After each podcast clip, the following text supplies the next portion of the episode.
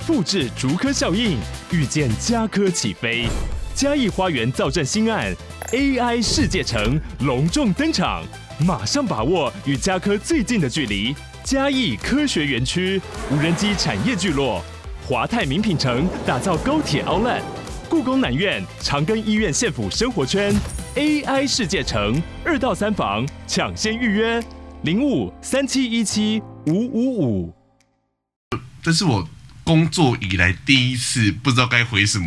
除此之外呢，你还有什么样的一些困扰？可以去看。他说没有啊，就是我阴道一直跳，里面一直跳。我想说，我说。阿姨，我没有阴道，我不知道阴道里面一直跳什么感觉，不知道阿妹没叫大家跳起来吗？我不知道啊。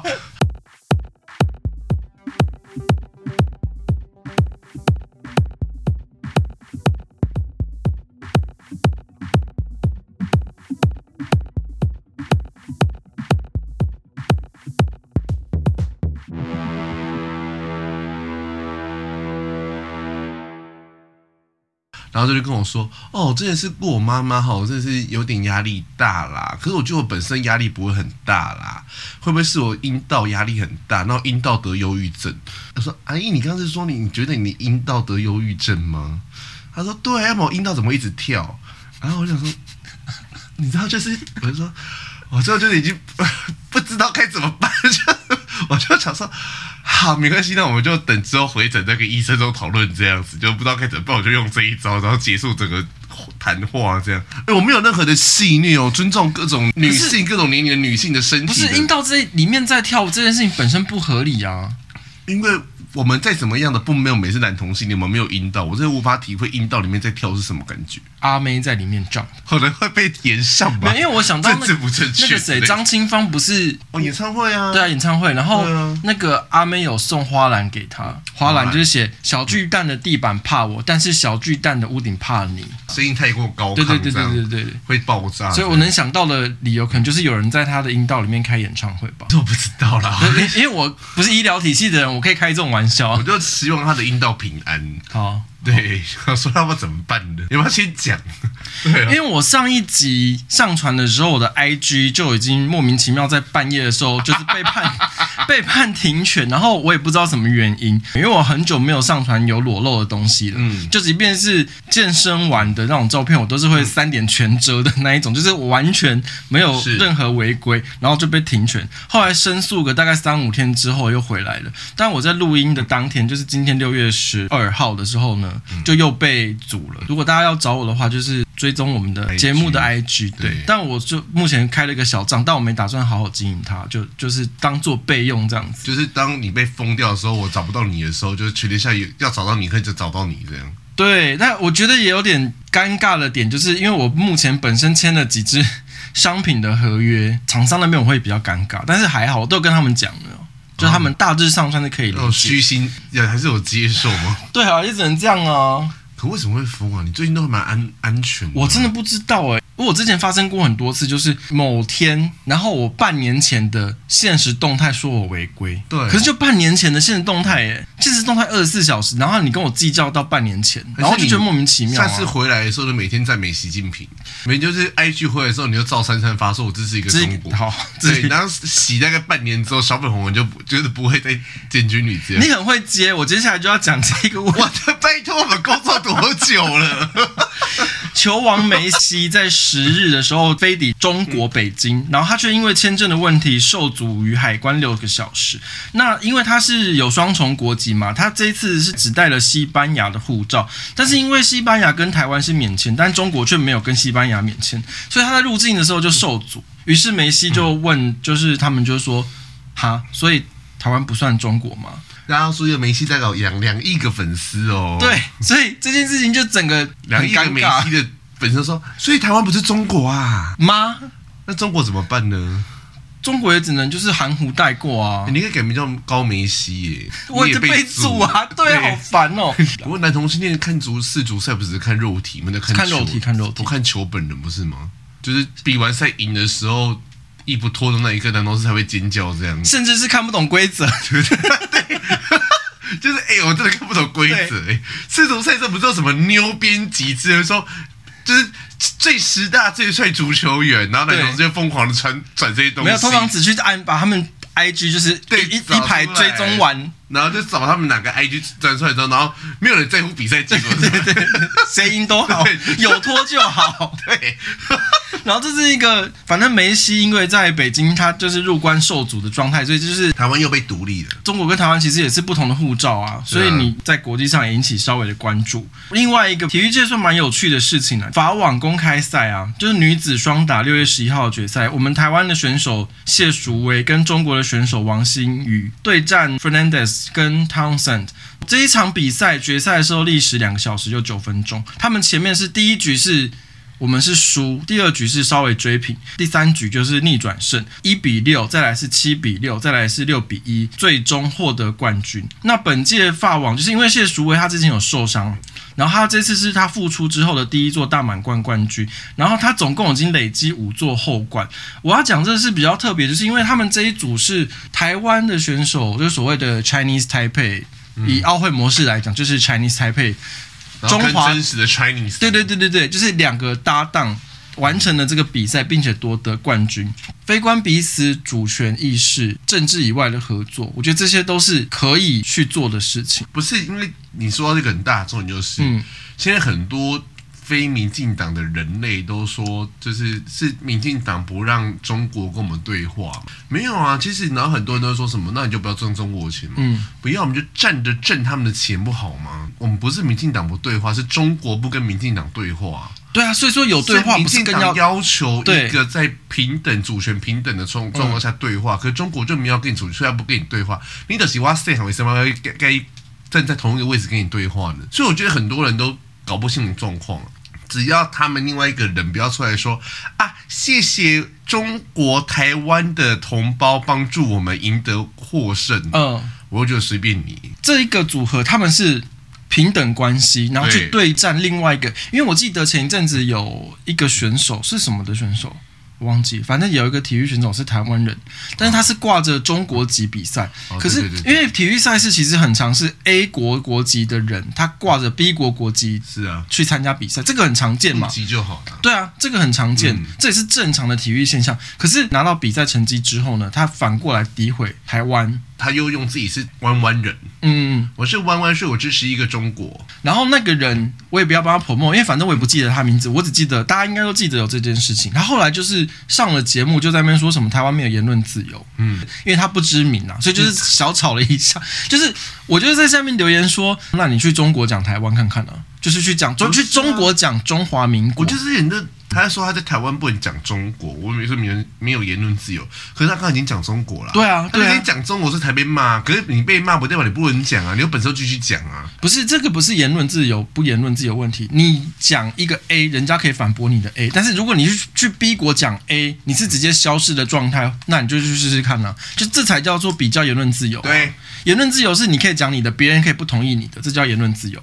对，然后 FB 很多人都在说什么都骂骂人之后，然后我就会去骂他嘛。嗯、我说怎样怎样，说你凭什么反驳我？你为什么没有言论自由？欸、我说，哎、欸，你有的意见，你有你意见，我也可以反驳你的意见。啊、你有本事在反驳我的意见嘛？反驳才是言论自由、不能说，因为你无法反驳我的意见，所以就说我我在否定你的言论自由。那其实如果你不能接受人家的反驳，你要去思考是你自己的思考逻辑，还有你的口条。而且他们都会说：“妈妈，你闭嘴。”我想说，我说你才叫没有言论自由吧。说还有说什么绿枝绿枝闭嘴，就是什么对一丝准 闭嘴。好，我们接下来讲下一则。就之前乌俄战争的时候，就上礼拜的新闻，他们不知道是谁，不知道哪一方把他们那个水坝炸掉嘛？嗯，你有看到这个新闻？有。然后因为那个水坝的那个水啊，那个水体其实它有一部分的水位是要用来冷却他们其中一个核电厂的那个反应炉嘛。水坝被炸毁之后呢，那个乌克兰水力发电公司的负责人，一个叫希罗塔的，就出来表示说，水库水位已经低于作为临界点的十二点七公尺，这代表水库无法再供应扎波罗热核电厂的冷却池，如果说一直没有办法冷却那个反应炉，到时候温度越来越高，世界就会爆炸吗？也可能不到世界了，顶多就像车诺比核电厂爆炸那样啊。可我觉得这其实是一个很大的问题。我觉得像我们，虽然台湾人都不觉得会打仗，嗯、大家也有马照跑，舞照跳，大家开开心心快乐。嗯，可是全世界都觉得台湾会打仗，所以我觉得台湾的核电厂真的不要再盖了。你知道，如果我今天是阿喜的话，小喜、小平啊，我如果真要打的话，我就直接炸核电厂。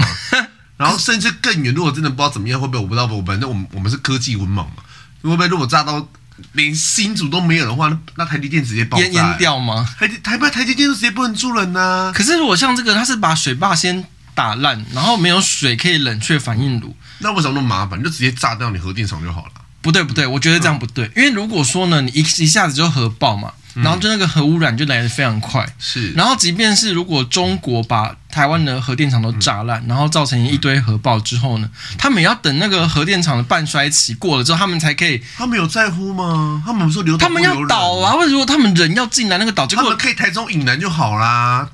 台中以北要干嘛？又湿又热。哎，台中以南也有核三啊。还是跟人炸火力发电，然后卢秀燕出来说我们空气污染，他要骂谁？他到底要骂谁？这时候就是继续骂蔡英文的。哎，我们这集会不会不能上架？因为真的太暴力了，真的吗？因为你，你如果说你要炸核电厂，然后就有核污染啊，那如果你即便你统一台湾之后呢？嗯，他们的人也不能过来，一来就立刻你知道核辐射啊，他们可以穿防护衣过来啊。台湾很热，要确定哦。就是你确定移民来说穿防护衣，是另外一个不同的旅游体验吗？说穿防护衣游台湾，对啊，会热衰竭。好了，就是乌克兰的这个核反应炉的事情，就可以大家关心一下。如果还没有办法解决这个问题的话，会有车诺比第二的风险。但是我觉得好像台湾没有什么媒体在报这件事情，有人在乎吗？因为我看到那个水坝被炸毁嘛，然后鱼就跟着那个水坝的水一起淹没在那个小镇上。然后鱼都死在那个陆地上面，那你就想想看，就是那个鱼在村庄里面这样子腐烂。不是啊，这样迪士尼可以拍开拍第二季的小美人鱼真人版。我很期待下一集的花木兰是拉丁美洲人来演的。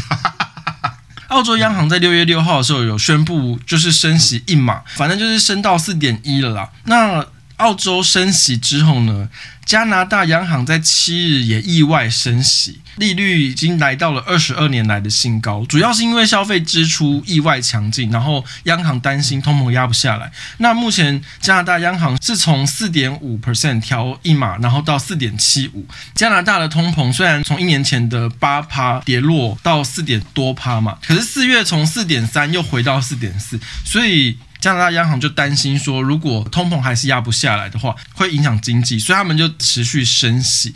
加拿大第一季的 GDP 今年也增加了三点一，远远高过他们预估的三点二，所以还是决定了升息一码这件事情。那现在比较紧张的是，因为之前有一直有消息说，美国通膨已经没有之前的这么高了，已经差不多五点多，然后他们升息也到五点多，差不多快要盖过去了。可是因为加拿大跟澳洲都宣布升息的。话，代表就是西方国家的民生消费的力道还是很大，所以有可能之前 FED 他们放出的那种鸽派讯号，有可能会转变风向，变为鹰派。主要市场预期美国可能接下来还是七月会继续升息，继续升了升到天荒地老。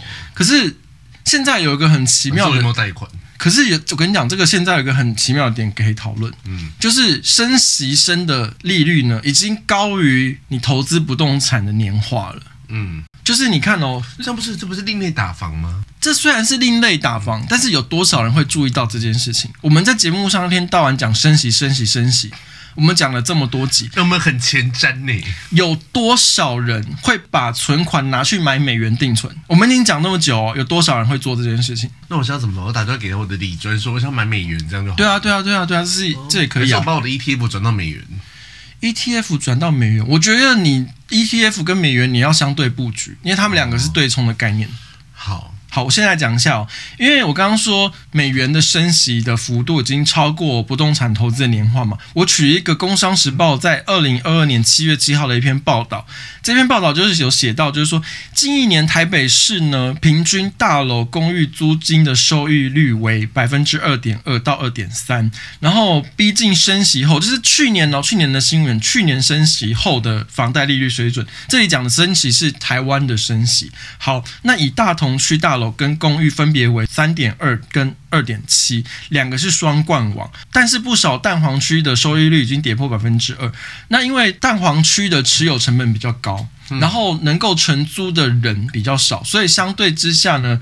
承租得起蛋黄区的人，可能就是或者说法人呐、啊、的单位比较好去跟房东议价，所以有可能他的那个收益率就没有蛋白区这么好。例如说刚刚讲到加拿大嘛，加拿大他们随便升息都升到四点多，那你美国是甚至升到五点多嘛？你如果随便升到五点多，然后你在台湾投资不动产的，你的收益率是二点多，你随随便便你换成美金，你的收益率都两倍。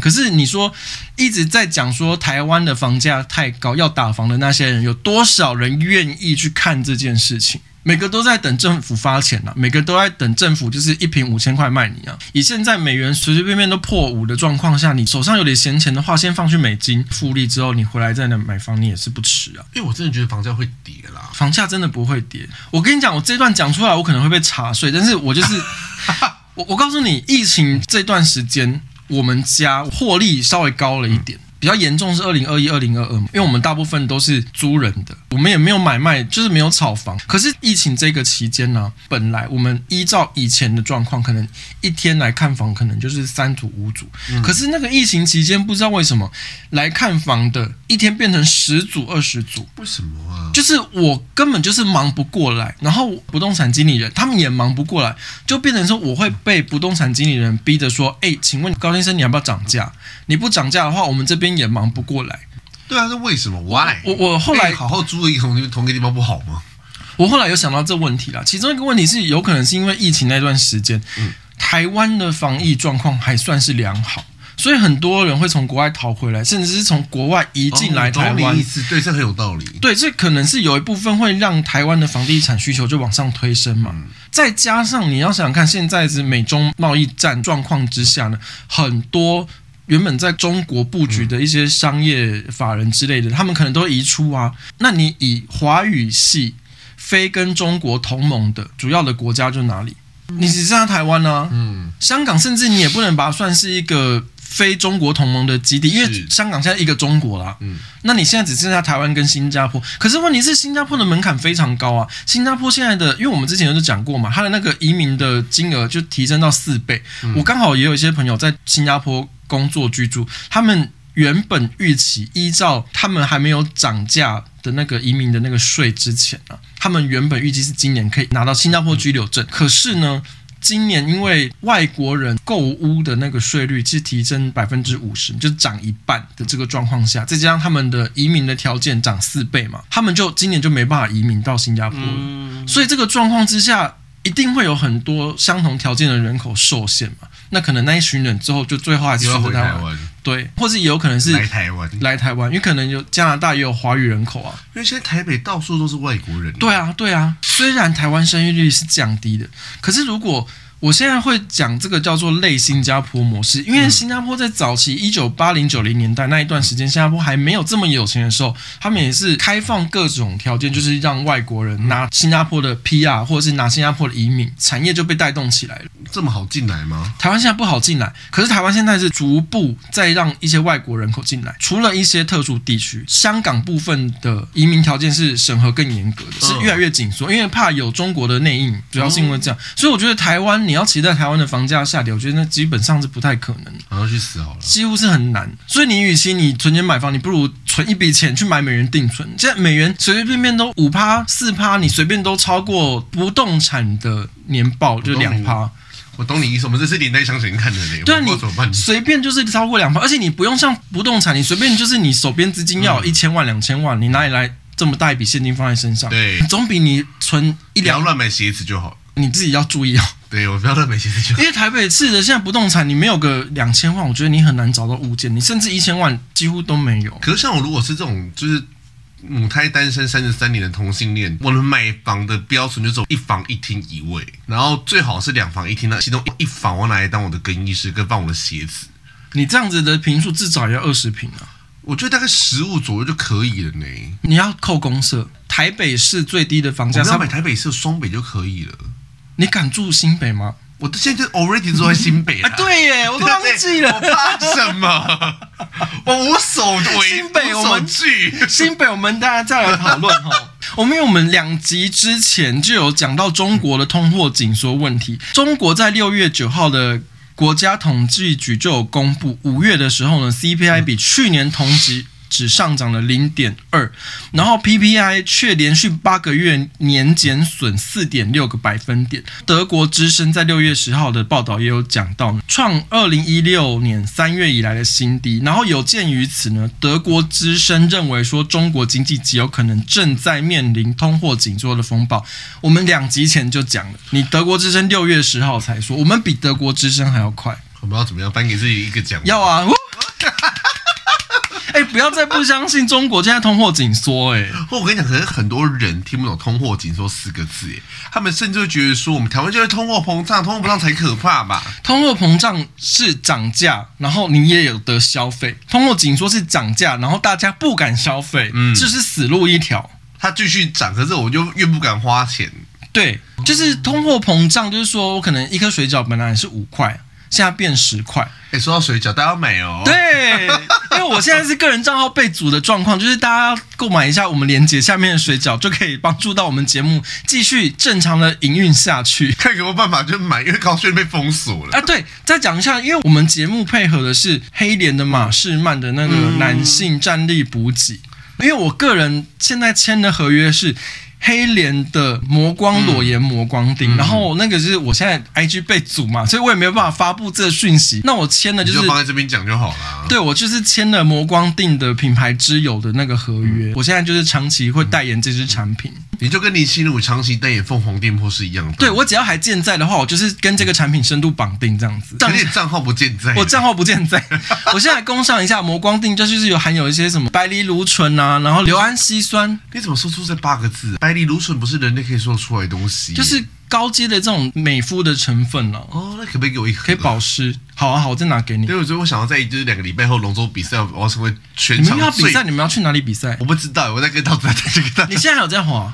对，我偶尔会去了，偶尔。就我之前我家事情结束的时候，我就开始有在付出这样子。哎，可是磨光定它不是美白的，那么干嘛？它是主要是保湿哦。那它保湿度会很增加，保湿变好就还会那个啊，它它反光好。如果你是擦脸部保湿，就只有脸保湿，可是它是因为它是口服的，那它是营养品，所以全身都会保湿，它全身都保湿，然后所以任何地方都会保湿，所以阴道会忧郁症吗？阴道不会忧郁症，阴道也不会 jump，阴道会保湿。好，因为我现在我跟你讲，我吃了那个之后，我有一个小困扰，太湿嘛？不是，就是它是全身的嘛。然后因为我说穿短裤，然后我要翘脚，我没办法翘脚，哎，为什么？因为就是腿部整个太鼓溜，就是就是会滑出去。你说蚊子在这边会滑倒那种？真的会滑倒，我真的不不夸张。那所以它会发光吗？会反光。拜托给我一颗。好，就是就是等等你等回家，脑袋被等你。脚会就是你没办法。扣上去就是溜，因为你知道我的我的，因为你知道我这人就是行为比较偏门嘛，嗯，就是我打算我的就是比赛时候如果被派上场的话，我就我当然是配合那艘船战斗策略，可我策略就是我要成为。整这个河道上最白那一个，嗯，白的会发亮，然后我就穿那种很露，然后整个全身都白到发亮，然后闪瞎隔壁的人。那我跟你讲，那你要配合美白成分的营养品吃就可以。有啊，这是我是洗的维他命 C 啊。我跟你讲，睡前都吃两颗。我跟你讲，我更激烈。你吃什么？我搭配纯沙米吃。嗯、我觉得这一段我可能会剪掉，因为我们没有那个，我没有药师许可。哦，反正、就是、不能讲这个。反正就是我搭配一些美白成分的话就可以。对，我就是要成为最白那个。然后把对方闪瞎，闪瞎就他们就会滑到另外，就是好亮，然后就没办法往前滑了，这样 就滑偏掉。对，然后我们就努力往前冲，滑偏掉就跟中国经济一样偏掉，全世界升息，但是中国他个人却降准。四月之后呢，因为中国的经济复苏表现不佳，因为原本预期就是说中国疫情所谓的结束解封之后呢，中国经济可以反弹，但是他们并没有如期的反弹，反而是让更多的经济问题浮上水面。那因为中国的经济支柱它是主要是房地产，是他们的火车头嘛，那新屋的销售呢就是也疲软，再加上一些进出口啊从中国转单，所以他。他们制造业也有问题。就是五月呢，以美元计价的出口呢，在时隔两个月之后呢，首次低于去年的同期。然后六月八号的时候呢，中国四大银行之一的国有银行中国工商银行带头，活期定存利率呢往下调零点零五个百分点，定期存款的两年期下降零点一个百分点，三年期和五年期下降零点一五个百分点。这是自二零二二年九月以来，大型银行首次下调利率，只有他个人在降息。他们是叫大大叫大家去花钱，是不是？对啊，这个很明显。这个很明显呢、啊，中国呢，它是明明是 PPI 下跌嘛，CPI 却只涨了零点零二，人民的消费没有起来啊，你轻微的通膨，那照理来讲，你的经济要是很活络的、啊，是，但是实际上并没有啊，没人敢花钱，没人敢花钱到政府叫银行降息，那为什么没人敢花钱呢？因为断供。我们要不要就是请个中国人过来让我们访问？他们台湾在台，你会害死他们。我我爱习近平，不要再阻我了，就是。因为中国它是以房地产作为那个多头马车嘛，然后之前不是中国很多房地产都爆雷嘛，断尾楼啊，对，烂尾楼。然后因为好比说他们叫小区，一整个小区嘛，有 A、B、C 栋，然后每一栋呢都一样的售价，因为他们是同一个小区，就共同就是，例如说开价都一千万，是。可是因为不景气，有人需要脱手换现金，嗯，所以一千万可能就有人八百万卖。你持有成本一千万嘛，但是被人家砍到八百万，你就现赔两百万嘛。你再加上你还要付那八百万，再加上那个利息，可能你实际上总共要付的金额可能是一千五百万。假如假如说你从头还到尾一千五百万嘛，那如果有人又失业被裁员，嗯，你是空壳的状况，你不动产又被没收，你是什么都没有的状况，你要背一千五百万的债务。所以中国现在很多人不敢花钱，因为谁都不知道会不会自己面临到那一天。下一个被踩的是我自己。对，那你就是什么都没有的状况，你要去负担你已经贷款的那个房价，然后还到老还到死，然后房子又被法拍，然后被中国拿回去。对，这就是回到台湾的问题，就一堆人说房价这么高，嗯，怎么办？啊，买不起怎么办？可是回到那个问题，就是像你刚刚讲的，啊，我一千万买进去的，嗯，你叫八百万卖，怎么可能？对啊，对啊，谁要卖？对，对，对，那你又不卖，那房价抠在那边，大家都不想往下砍，那怎么办呢？就不知道骂蔡英文吧.反正不知道干嘛就骂蔡英文。然后，相较于中国的状况呢，日币现在是一个大崩盘的状况，就是美元兑日元呢汇率在六月六号上礼拜二的时候呢上升零点一个百分点到一三九点六六日元兑一美元，然后现在是要挑战一百四十块关卡，一百四十块关卡已经是有一段时间没有见到，因为日本的现在的最新的数据就表示说，因为他们的工资成长疲软，就是有一段时间没有调薪了，所以预期就是会让。日本银行呢，在本周的会议策略上面可能会保持鸽派的立场。我这里要跟大家讲，就是说建议大家现在开始陆陆续续的收日币起来。比起刚刚讲的，就说美元定存，日币是一个你更好进场的东西。哦，是啊，它没有个门槛，你要买一千块日币也可以。它水位已经这么低，你再怎么亏，亏不了你多少钱。我为什么最喜欢建议投资小白买外币？因为除非你那个国家有一天会灰飞烟灭，嗯，不然你再怎么样就进去那个国家买个什么东西回来。你说来个台湾吗？灰飞烟灭？对对啊，你就说实在台币真的是比较有风险，就跟某一天在记者可能被裁员一样。对，然后你就如果你买日币或买美元嘛，你就大不了拿那个钱，那个去那个国家把东西买了，你就回来，你货币不会变币值，可是股票会变币值啊，是，然后房子会灰飞烟灭啊。货币，除非你那国家灰飞烟灭，不然你那个国家的货币不会灰飞烟灭。对，很有道理。对啊，所以通常我会建议就是小白买外币，然后现在是一个日元非常好进场的点，现在是一百三十九块嘛，差不多日币对台币。我那时候去年冬天我去一趟日本，那时候是零点二二，最近这几天都是快要破零点二二，快要到零点二一了。然后我就有算过，因为你想想看哦。你假如说你是二零一六年的时候，那时候日币对台币差不多零点三块，现在日币对台币将近几乎零点二一，我用零点二算哈，所以零点三减零点二二，差不多零点零八嘛。假如说呢？你现在放空了？没有，那天我没有在上数学课哦，我觉得有点重温高中，不知道怎么办。好，现在就是二零一六年的日币汇率对台币是零点三，那那时候一万块台币好了。没有，没有没有，我跟你讲，我们的货币一律都用爱马仕的铂金包、嗯、多少来计算，因为爱马仕你知道它有普通皮嘛，普皮就是牛皮。没有没有，你这样讲我没有，你这样讲太不是。你要让我讲一个完整的脉络，就是铂金包它有普皮，就是牛皮做的、嗯、那种比较便宜，差不多一百多万。然后有高阶一点的，可能鸵鸟皮或鳄鱼皮之类的，差不多三百多万。所以我们抓中间值，我们一个铂金包，爱马仕的铂金包，我们就抓两百万，零点三减零点二二等于零点零八，所以对，所以两百万你乘以零点零八。你现赚十六万，现赚十六万台币，你也不用买多嘛，你就加减买，陆陆续续买。你知道我昨天被一双鞋子烧到，嗯，他六月一号发售，两分钟就被抢完，嗯，然后我就很气，我就被烧到，你知道我这里最近有一个很差的坏习惯了，像一个恶习，就是我开始疯狂的乱买鞋子，这样，也不叫乱买，就是我真的会很哈的时候烧鞋，我就因为我现在买东西的规则就是，我当下很烧。我会让自己先放过自己，嗯、过三天，如果三天都梦到它的话，我就去买它。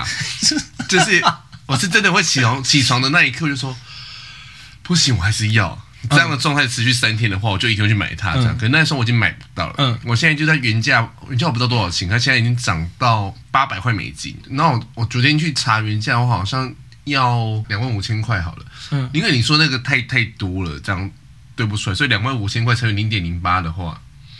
哦，这样我只要花两万三千块就买到那双鞋子。对，所以我觉得现在是你布局日币很好的点。然后布局美，你如果稍微资本再多一点，就可以买美金定存。嗯、日币你是做多跟做空都可以，嗯、然后美金你就单纯的摆。要不要叫我妈不要再把美金卖掉了？上次我哥结婚嘛，我妈把啊，你妈把美金卖掉了，因为我哥要结婚呐、啊，要买，哦、不是我哥要买房子，然后要给他一笔资金，这样、嗯、我妈那时候就把。一笔美金卖掉，那你现在有多的资金的话，你就是放美金。我就叫那我就叫我妈有多就放美金。对，然后你再有多的话就买日币，就是要不然就把其他那些保险定存结快用完之后钱拿回来就是买美金这样。对啊，对啊，对啊，对啊，对啊。哦、我想买因为随随便就五趴，随便都比那个民众党的支持率还高。现在很高呢，现在很高吗？现在二十五。对，我们接下来讲台湾政治哈。首先，我先带过的就是那个性骚扰风波呢，因为我们上一期有讲说，因为我们不喜欢这些东西都没有判决嘛，也没有人真的去提告，所以也没有司法的一个例证，我们可以评论这件事情，所以我们当时就也是带过。那现在最新的状况，就是因为我们不想要针对一些个人。很不幸的是呢，上礼拜性骚风波开始延烧的时候呢，有一些名嘴朱学恒，还有最新倒台的那个朱凯翔，嗯，他们在当时呢，就是不断的以一种针对性。拿来做政治操作，就是对某些个别政党跟个别政治人物做这种政治操作。应该说，自以为是的圣人高高在上的去批判别人，对对对，对对做那么下三滥的事情。对，结果后来呢？因为大家都知道，就是钟佩君后来出来开一个记者会，嗯、不是啊，就先他先发一篇脸书，今天才开记者会。对，他发一篇脸书，就是指控朱学恒有强吻强吻的情势。嗯嗯、那今天六月十二号的时候呢，就钟佩君在下午就是有开记者会，实时的要控。做这件事情，但是呢，朱学恒他做了一个很莫名其妙的操控。一点多的时候，他就告他去告自己，他告自己，他自己同时是原告，自己同时是被告，很恶啊！我说句实在话，嗯、因为其实回到你刚刚讲的说，因为目前我们不讨论性骚这件事情的性骚扰这件事情，因为没有证据。嗯、可是很不幸的就是说，性骚扰要要有证据，它是一个非常困难的一件事情。对对，你真实要到提告提出证据这件事情，对。很多的女性，因为毕竟很不幸的，台湾目前还是一个异性恋男性杀猪霸权主义横行的状态。嗯，even 你说什么亚洲多最两性性别平权的国家啦，华莱坞，像钟佩君这个新闻，因为我一个朋友，嗯，我硕士班有个同学。他就是潜入那个朱学恒的粉丝团里面。的，然后，他就是又不知道怎么进去的，然后可以把自己假装是耳兰吧，然后进去那个社团。里面超可怕的，里面每个人都在谴责钟佩君呢，每个人都在说啊，被我亲一下又不会怎么样？你为什么要这样出来就谴责别人什么之类？哎，亲你骚扰你那是亲你抱你用你那是看得起你耶，要不然你如果是丑女的话是要用你。我说天啊，这是人类讲的话吗？就是你懂我意思吗？欸，如果今天是他们被另外一个男生亲，然后他们就会想讲刚刚好，他们不，他们就会说什么同性恋好恶心的，里面什么弄我什么之类。双标啊，双标。我就觉得台湾的很多的异性恋男性双，因为我后来也发现，就是有一个在冲浪的很帅的一个异男，嗯，然后。他就是后来就是有那个什么这种性骚扰风波出来的时候，他也在说，就说这样会怎么样吗？这不是很正常吗？我就把他解除追踪，我觉得真的太恶了。哦、而且我觉得异性恋男性真的不要觉得自以为是那个极点。我今天就是公然挑战很多的异性恋男性，你都觉得说，然后每天没看到同性就说啊，不要喜欢我，拜托你不要看自己长什么样，样。你讲出难听一点的，你都叫不到女朋友，同事，又看得上你。哎、欸，可是那个朱学恒这件事情，也是因为他当初就是跟钟佩君同台的时候，就是在骂民进党嘛。然后钟佩君自己感觉就是朱学恒，你怎么好意思讲这件事情？他才出来站出来，就是指控朱学恒嘛。然后这件事情发生之后呢，就是朱凯翔也在节目上就是评论朱学恒有多恶心、多恶心、多倒台这件事嘛。于是。最近好像今天是谁啊？黄光琴哦，黄光琴率先发难，就是某 C 姓名嘴也有这件事情，就是意思就是当初像上个礼拜陈宁官也在他节目，就是说某一些名嘴怎么敢拿这件事情拿来批某一些单一政党或拿来政治操作嘛？朱凯翔自己今天就跑出来说哦，也许是我，你用朱凯翔找不到，你要用那个什么叫做什么不演的新闻台。哦，他有一个声明，大家去看有多恶心就有多恶心。嗯，他通篇就说：“好，如果真是我的错的话，我道歉。”嗯，他不是说对不起，我做了这件事情，我道歉。他说。我什么都记不得了。如果是真的这样，我都记不得，我记忆很差，我都忘记了。可是如果真的是我做的话，我跟你道歉，什么意思？哎、欸，如果是这一种声明的话，那这个人他比朱学恒还不如、欸。可我跟你讲，一个很大原因是因为朱学恒有证据，他有写窃结书。哦，对啦，就是因为钟佩君还说他有去当初他被性骚扰的那个地方的餐厅有调监视器，是，所以就是也许朱学恒就此屈就。然后其实我觉得女性吼，包括很多一些可能比较。阴柔的男性，嗯，或者说不管什么，我觉得只是只要是人类，你可能都有被性骚扰的风险，嗯，那我们其实也都有过嘛，嗯，对，像我之前就是说，就是我在健身房的烤箱，有人对我打手枪，嗯，可是我这里要偏门一点呢、我本来是感谢他的，就是，可是不是，但是我偏门，嗯，可是大多数人应该都觉得不舒服，没有，应该就是说每个人其实对身体跟对性的界限是不一样的，对，就是通常你还是要确认对方的意愿，或是你们两个发展到什么样的关系。对，然后就朱凯翔自己当初冒出这件事情，朱凯翔还用他的姿态去批评民进党。哦，对啊，就是我会觉得这些人怎么好意思？然后说你是朱凯翔是民众党，我就看你科目之后怎么去解释这件事情。当初要拿这件事情来政治操作，没有一个有好下场的啊。对啊，然后我现在就在接着这件事情讲，因为原本以为呢，拿来政治操作这件事情之后。应该有很多人也会担心，就是这些个别操作的事件会影响单一政党，或是影响某些候选人的政治状况嘛？那可是后来呢，美丽岛电子报在六月六号的时候公布了最新民调呢，却没有发生。赖清德三十五点四，柯文哲二十五点五，然后侯友谊二十二点六。那基本侯友谊是老三的这个格局。目前不变。那我先，我等下再回来讲这个。我先谈一下郭台铭。郭台铭在六月十号之后前往桃园的忠贞新村的玉玉故事馆，他又再度提到了和平宣言。至于是否要独立参选二零二四呢？郭台铭没有直接回应。然后后来呢，他在跟地方人士闭门座谈的时候，有透露说他自己在上个月就在金门的时候呢，有跟柯文哲说，可能我做四年就要走了。这个是我 quote 郭台铭自己说的。那就是。他没有说那个四年是什么的四年，然后要走的是哪一种走，所以就是我也不便多说太多，到时候对他买个把物嘛。对，然后。郭台铭认为说，他这四年首要工作就是要签订和平宣言。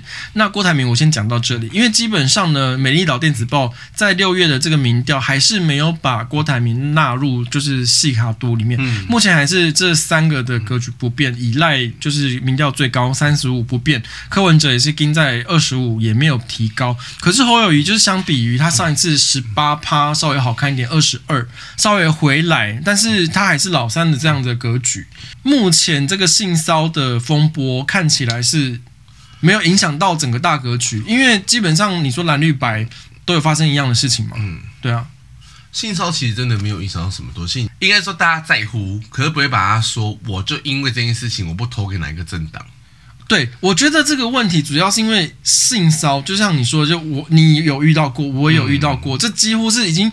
不分男女都会遇到，对，这已经是一个长期存在。你甚至不要说台湾社会，这长期存在人类存在的地方社会都会发生的问题。所以你很难拿这个事情去做单一的政治操作，你最后就引火烧死自己啊！对，现在国民党烧死自己啦！我看徐小新什么时候请这傅崐萁啊？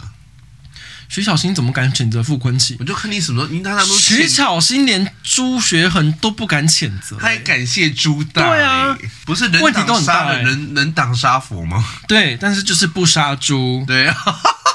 那我们要讲一下那个新北的喂毒事件哈，因为喂毒事件就是新北的幼稚园。嗯，我可以讲是哪一家吗？可以啊，反正我们不要在电视节目上讲，我们这种自媒体是可以讲。就是吉德堡，嗯、吉德堡的板桥的吉德堡，板桥吉德堡就是有发生了那个幼稚园被学童被喂毒的事件，然后这个新闻我相信大家这这几个礼拜。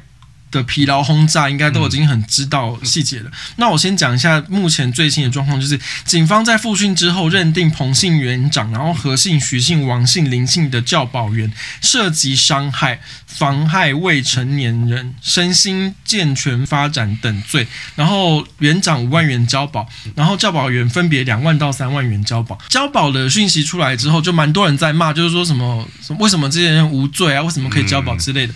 我再讲一下交保到底是什么样的状况？就是说，在开庭之前呢，如果法官认定犯罪嫌疑人有湮灭跟伪造证据、逃跑或者是串供之类的事情的时候呢，就会要求羁押嫌疑人，用来预防嫌犯逃跑，或者是将证据破坏，或者是串供、杀人灭口等行为。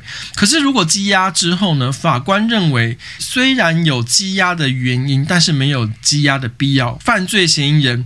没有湮灭证据，没有伪造证据，没有逃跑，或者是没有杀人灭口的可能性之后呢，会让嫌犯用交保的方式来换取调查期间的自由，并不是说这些犯罪嫌疑人就被判无罪。呃，蛮多人搞不清楚这个状况，所以我这边就特别拉出来讲一下这件事情。这就是说，高中生的高中的时候要多一个法律通识课啊，至少听理解一下。我觉得法律通识课。嗯，心理通识课高中就要学，还理财通识课，还有理财通识课高中就要学。好的，因为这个是这个新闻，相信大家看到其实都蛮生气的，嗯、不分男女老少，就是基本上大家都蛮生气的。可是你要骂的时候，也要有所本，就是有法律的尝试的去骂他。是对，这是我的想法。你有生气吗？你看到这个是新闻，我看到大家蛮生气的，交保这件事情，我，我知道。Only for 就是幼稚园老师，这个要放最后一段。好，然后因为我们讲这个新闻是主要是因为呢，侯友谊他很讽刺，因为之前郭台铭在想要初选的时候，不是，甚至是在上一次他跟韩国瑜在竞争二零二零的国民党的总统参选人的时候，他就有提过好像零到六岁国家养嘛。是啊，然后后来高虹安在二零二二的时候。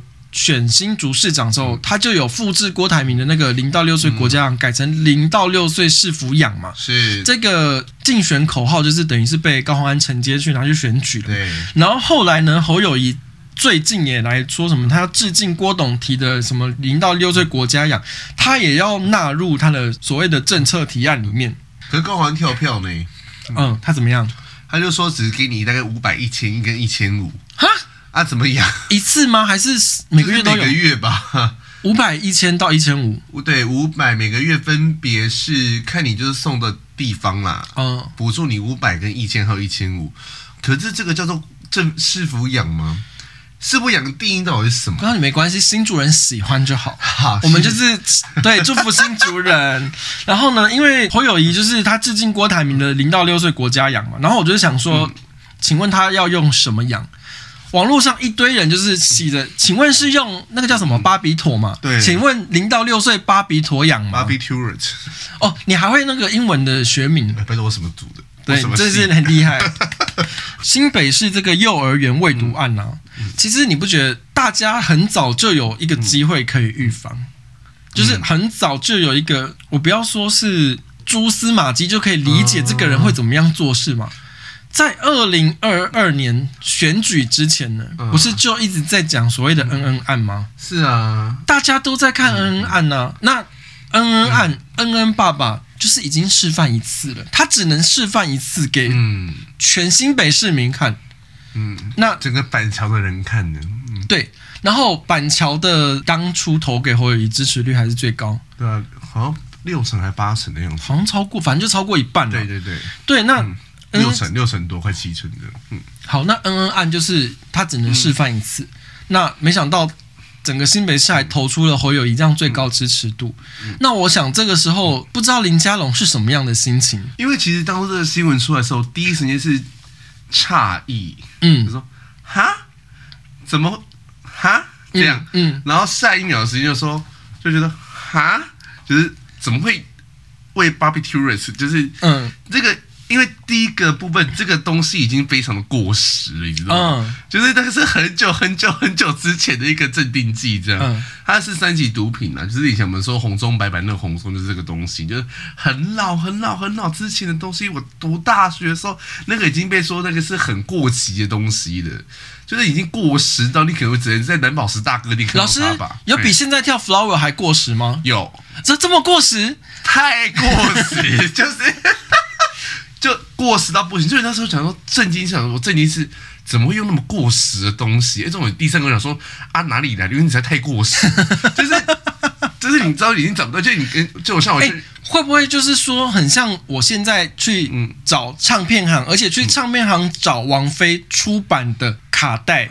就像是我现在去找 New Balance 的九九二，我找不到，因为太久，我听不懂。没关系，是一双鞋，我找不到，找了我找了快三个月，我找不到就找不到，很气。这么过时，可是它就是绝版呐、啊，就是你要找 绝版，到底是哪里找？我想说哪里哪里找到这种东西啊？因为那已经。你基本上，你知道夜店，你说，呃，你有什么，你有什么 Barbie-Turists 或者你有什么昂丢，然后他说，哈，你说会被药头嘲笑，说，啊，就是他说，哦，你真的很过时哦，你很老、哦，你五十几岁了、哦，就是你知道这么过时的东西，欸、我们这一段会不会太戏虐？还是没关系？没关系，算了，我们不就是以戏虐为生的吗？就那时候第三个，然后我第四个反应是说，哇，太太鸡歪了吧，可以。喂小朋友吃这种东西，因为它是三级毒品。嗯，你它就是一个让你想睡、放松、想睡、放松、想睡，可能它会有就是你知道吗？所谓的 addiction 的东西就跑出来。嗯，成瘾性，对，那东西就太多了。我就对小朋友说，你如果这样闹闹到小朋友的话，给他吃抗组织胺就好了，吃什么巴比？对啊。对啊，你给他吃一代抗组织胺就好啦。抗组织胺甚至是你去药局就可以买得到。你吃二代、三代都没有用，你要吃一代。哦，一代就会睡死、睡三天这一种。我知道过敏的时候我也会吃。对，大家要记得，如果你要上班要吃抗组织胺，你要跟他说我要二代或三代的。嗯，你不要跟他说你要一代，一代就是睡三天。一代有绝版吗？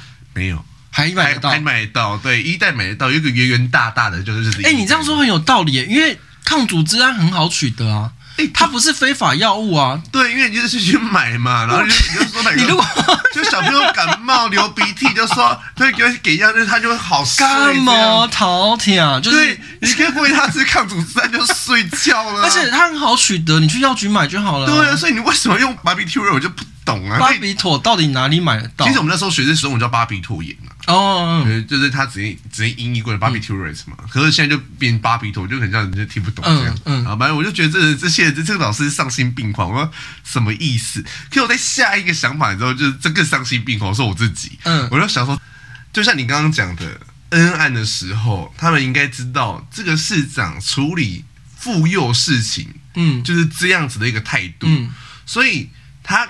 感觉并没有很把妇幼的权利，尤其是幼儿，嗯，放在对首要的部分，所以我会觉得说，就像我们会刚刚讨论到新竹的东西嘛，嗯，既然都投票投出来了，花一刀刚完休，那就只能找各种方式去自力救济这件事情。那叫什么？那叫什么？面对他，接受他。不能放下他，对，因为小朋友权益非常的重要。可是你要怎么说？这个市长他就已经示范过了啊。去年恩恩案的时候，虽然我们节目上也有讲，可是很多多少人那时候在跟攻击，就是说拿恩恩案这件事情出来讨论是所谓的政治操作。可是恩恩爸爸他从头到尾并没有说他要选举。哎，我觉得讲这个实在是很好意思。你知道有一个国民党的议员呢、啊？新北市有个议员叫吕家凯，哦，嗯，然后就在节目说，就说这个是法律事件，嗯，不要升格到政治的事件，就是因为他这样讲这件事情才炸开啊，他爆炸了，你知道现在去他的 FB 下面看所有东西，每个都在骂他，嗯。每一个人，这就是自找的啊，就自找的、啊。嗯、然后他现在他，因为他会去一直去声援各各个 Me Too 的国民党的议员有没有？嗯，下面大家都问他说啊，那个嘞，新北市未读啊，你们说政治事件，那现在这个叫政治事件吗？嗯，所以他就真的是自找的、啊。我想说，哇，你长那么帅，那么年轻，你这种，我我觉得这些市议员真的是病入膏肓哎、欸，因为我问你，市议员的工作是什么？市议员的工作其实就是监督你的市政府啊。对啊，这件事情不用监督吗？他们就没有，就是他们在护航啊。这到底还有什么好护航的？哎，我就觉得很奇怪，你。我觉得这些人吼可能太新吼，第一次当议员吼，那个政治敏感度都很不够。嗯、这个事情你要站在前面谴责侯友谊，下一届你就稳当选。对啊，哎、欸，我觉得这个侯友谊，你讲难听点的，这侯友谊现在是两趴两趴落水狗，你不跟着进去打，你还要被打，这到底有什么好护航的？欸、你知道吕家凯的证件是什么？他证件有一条叫做校园安全互同专案与各级校园安全，确保孩子能快乐成长学习，让父母安心。哎、欸，可是幼儿园被喂药呢？那个叫被喂毒。哦，对，被喂毒，三级毒品。然后你吕家凯说这个不要升级到政治事件。吕家凯你的证件哦，你证件自己有写哦。哎、欸，那我那我再来问一下，就是以你的专业的身份判断说，小孩子再怎么样个状况，家长需要去担心，因为我觉得这件事情，它虽然发生在新北市嘛，是，但它是一个连锁的幼稚园，就是吉德堡。可是呢，就他外县市也有他的分店呐、啊，就一定会有一些家长可能会怕说，会不会自己的小孩有这种状况？那身为家长应该要怎么样观察？我觉得就是你的小孩跟平常长得不一样，就要去注意。长得不一样，他的行为、嗯，情绪。小朋友其实很 routine 的一个生物嘛，嗯，下课回家长怎样长怎样，什么时候该做什么事情，其实他稳定在学校上学的话，都是规律的。几点做什么，几点他就想做什么。嗯，可是当他的规律性被打断的时候，其实家长就要那个敏感度，知道说想一下说，哎，是不是发生什么事情？是生病了吗？还是大一点有，会有人际互动的时候，不是像我侄子那样，哎，这种的，嗯、才刚会站起来那种那么小，不管。大概是中班、大班开始。中对，那个时候开始有些语言人际互动的时候，还可以跟平常不一样的时候，下课的时候会很开心跟妈妈分享啊，郁郁寡欢的时候，我觉得家长敏感度很重要。嗯，然后你的小孩跟平常的样子是不一样的，就要去关心，然后去问他学校发生什么事情，或作息不一样，或是他情绪的表达方式不一样，或者说开始会在。就像他们这是这是幼儿园状况，就是这家长意识到说，哎，怎么孩子回家的时候情绪特别亢奋，嗯，甚至有一些伤自自伤的一些行为嘛，哈、嗯，那这就是不合理啊，因为你孩子以前不会这个样子啊。嗯、那其实我会觉得说，我们也不要这么的敏感到觉得好像风声鹤唳，嗯嗯，对。可是我会觉得说，当一个孩子的行为发生。改变的时候，第一个是 biological 嘛，第二个就是 psychological 嘛。嗯、你 biological，我们就去讨论是发生什么事情，是不是感冒、心跳不松快什么，那就看医生嘛，做检查看医生嘛。那如果不是的话，那我们就朝 psychological 去处理嘛。在学校是不是有被霸凌啊，被老师怎么样啊，或者跟同学相处怎么样啊，不舒服？我觉得这么小的时候是一个人格健全、人格塑造的一个时候。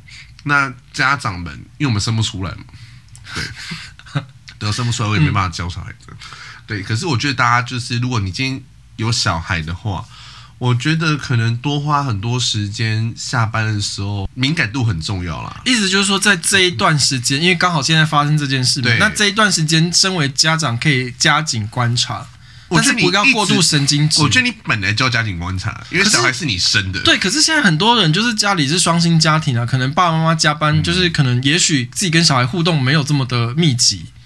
呃，我觉得没有那么密集，没有错。可是孩子的反应是不会骗人的哦。他们其实我觉得，我觉得小小孩哈，你他们有一不对劲或什么不对的时候，他其实都很很快就反馈出来。我觉得不是去指责孩家长怎么样，而是说，也许可以再多花一点时间，或者说你可能本来就要做这件事情。嗯，我觉得不是多花时间，时间就这么多啊，这么多花时间。嗯，那说可不可以多？去注意力更放多一点在他们身上，我觉得是一直都要这样子。嗯嗯，就是你不是说这个时间会发生啊，就像我们之前讲过了，对，你结构不改变，你一定会有这件事情会发生。对对对对对对对，对啊，所以我觉得就是注意力提高，去观察你的孩子有没有什么不一样的地方。可是因为我看很多报道，就是说，因为他这个三级毒品，它主要是会伤神经。是啊。任何毒标都会伤神经啊。好，那现在事情已经发生了。嗯，嗯，那这些小孩也许神经已经坏了，嗯，可能就已经某种程度受损了嘛。那这是不是真的会对他们之后的成长会造成影响？不可逆，不可逆啊！哇，那这真的很可怕哎。就像基本上只要是毒药造成的神经损害，基本上都不可逆了。嗯，对啊，就是就那么想吼。可是我觉得这个事情真的是个悬案呢。那么侯友宜他还表示说，请赖清德副总统交代你们的司法机关把真相弄清楚，把毒品查清楚。你知道，本来觉得他没那么可恶，你知道吗？嗯、就说这句话之后，觉得你真的不用选了。有读过书的都知道，总统跟副总统是绝对不可以干预司法调查机关。他已经出来呼吁两次，就是叫总统跟副总统出来把手伸进去司法里面拉了。所以你的意思就是说，如果你今天选上你当总统，他就可以只手干预司法机关吗？对，这个人这逻辑很可怕哎、欸、哎、欸，我们现在这警察威权复辟是不是？嗯、可是。可是我现在讲个难听的，因为他这个人最喜欢叫人家干预司法。那我请问你，新北市政府所执掌的新北市警察局，为什么不开始立刻严加去处理这件事情？你不是最爱把手伸进去司法吗？调查权现在也在你手里啊，不是吗？欸、高雄跟台南早都在查了呢。对啊，每个幼儿园都在查啊。新北你有在查吗？欸、而且侯友谊他又自诩为他是那个什么警界出身的。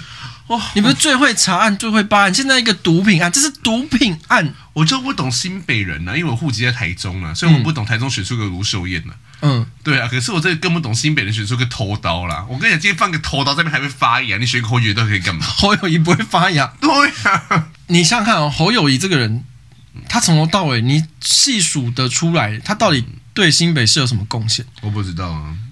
新北人可以告诉我们吗？新北耶诞城。那算共性？这不算吗？新新北人不是喜迎新北耶诞城？那时候在那个时候在投票的时候，不是有人就是说谁取消新北耶诞城就就就投谁？没有板桥人还是全部六成快七成投给侯友宜耶，表示板桥人有六成快七成很喜欢新北耶诞城呢。那我就不懂啊，因为这次的事情吉德堡也是板桥板桥出事啊，我就不懂板桥人板桥人怎么了？然后还是选出这种市长，所以其实就像板桥人喜欢吃马铃薯。你说选拖刀发芽的马铃薯，我我我跟你讲，其实中毒。我在看这件事情，我真的是，你要说我气，我真的是会觉得是不是气不太起来？对，我 这件事情，但同受相同的心情，对，当然是不应该发生，就是世界上有任何一个人去毒害另外一个人的这种事情，当然是不应该发生。